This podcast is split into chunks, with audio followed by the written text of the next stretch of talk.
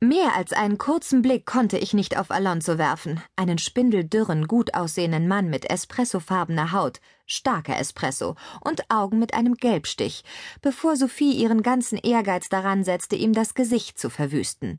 Alles war so verheerend schnell gegangen, dass nur Sinclair sie hätte stoppen können, doch der sah lediglich zu und bemerkte mit einem Achselzucken Franzosen.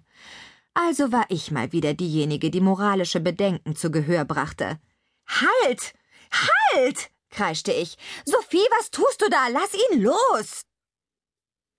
Inzwischen war Sophie zu seinen Augen übergegangen und spuckte einen feuchten Schwall vermutlich unhöflicher französischer Wörter aus. Alonso sah nicht so aus, als würde sie ihm Schmerzen zufügen. Er schien mir durchaus in der Lage zu sein, sie abzuwehren. Immerhin forderte sie seine Aufmerksamkeit so weit, dass er kein Wort sagte. Liam trat einen Schritt nach vorne. Ob in der Absicht, die Liebe seines Lebens zurückzuhalten oder ihr zu helfen, war schwer zu sagen. Aber Tina war so umsichtig, ihn wieder zurück auf die Couch zu schubsen. Jessica suchte den Raum mit den Augen nach einem Gegenstand ab, den sie werfen könnte, oder, wenn sie klug war, nach einem sicheren Versteck.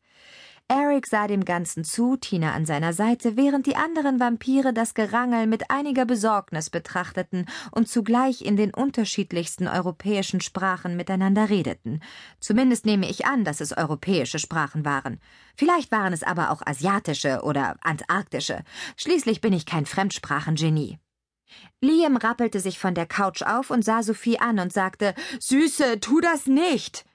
Dann ging er wieder auf sie zu. Ich versuchte nach einem von beiden zu greifen, bekam als Dank für meine Mühe aber nur einen Stoß mit dem Ellbogen ins Gesicht, der mir in vorvampirischer Zeit einen dicken blauen Fleck beschert hätte. Jetzt endlich hatte Eric die Güte, sich einzumischen. Es reicht, im Film hätte jeder auf der Stelle innegehalten. Alonso jedenfalls tat es auch, doch Sophie hörte nicht auf zu kreischen und zu kratzen, und ich sah, wie sie ihm ein großes Stück Haut von seiner Glatze abriss. Eric trat vor, packte sie beim rechten Arm und stieß sie von Alonso fort, so mühelos, wie ich einen leeren Pappkarton werfen würde. Sie prallte von der Wand ab und sah aus, als würde sie sich wieder besseres Wissen auf ihn stürzen wollen. Aber ich hatte mich wieder erholt und stand nun tapfer an Erics Seite. Mit beiden Händen in den Achseln, damit niemand sehen konnte, dass sie zitterten, meldete ich mich zu Wort, wenn auch mit unsichererer Stimme. Sophie, er hat gesagt, dass es reicht. Dies sind Gäste in meinem Haus. In unserem Haus, ließ sich Jessica mit einem bösen Blick in meine Richtung vernehmen und schlug damit alle Ratschläge, die Eric ihr vorher bezüglich des Umgangs mit antiken europäischen Vampiren gegeben hatte, in den Wind. Bastard! Sophie hatte den irren Blick einer tollwütigen Katze. Noch nie hatte ich gehört, dass sie ihre Stimme erhob, geschweige denn gesehen, wie sie die Fassung verlor. Alonso riss in aller Ruhe die herunterhängenden Fetzen Haut von seinem Kopf, kein schöner Anblick, und sagte mit einem angenehmen spanischen Akzent Das Vergnügen ist ganz auf meiner Seite, Senorita. Du wagst es, du wagst es tatsächlich mit mir zu sprechen, du wagst es, mich anzusehen, im selben Raum wie ich zu sein und mich nicht um Vergebung anzuflehen?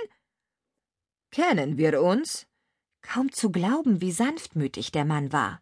Und seine Stimme klang, als könne er singen, tanzen und mit dem Schwert kämpfen, alles zur selben Zeit. Ich war gegen meinen Willen beeindruckt.